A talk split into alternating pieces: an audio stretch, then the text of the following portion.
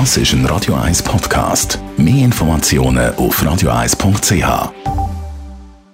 Die grünen Minuten auf Radio 1 wird Ihnen präsentiert von Energie 360 Grad. Nachhaltige Energie und Mobilitätslösungen für die Welt vom Morgen. Energie360.ch Daniela Friedli von der Umweltarena. Am Sonntag haben wir Valentinstag und weil Blumen ja systemrelevant sind, sind die Blumenläden offen.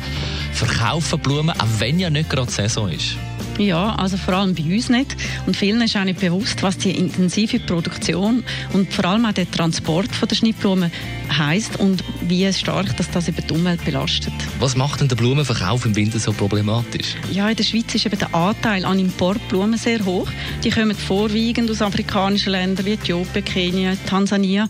Dort ist zwar das Klima optimal für den Anbau und es braucht keine Gewächshäuser. Problematisch ist aber, dass die Blumen lange Transportwege haben und die eben in gekühlten Lastwagen zurücklegen oder eben per Flugzeug dann in die Schweiz kommen. Dann wird eben ganz viel Pflanzenschutzmittel eingesetzt, damit eben die Blumen auch lang schön aussehen. Und das belastet Böden und Gewässer und hat auch noch gesundheitliche Beeinträchtigungen von der Arbeitgeber zur Folge. Schneiden Rosen aus europäischen Treibhäusern besser ab als Rosen, die in Kenia gezüchtet worden sind und dahin transportiert werden? Nein, da gibt es wirklich Studien, die zeigen, dass eine Rose, die in Kenia züchtet und mit dem Flugzeug nach Europa gebracht wird, weniger CO2 verursacht, als wenn es in einem fossil beheizten europäischen Gewächshaus anwächst. Was aber, wenn es jetzt zu Valentinstag gleich rote Rosen müssen sein?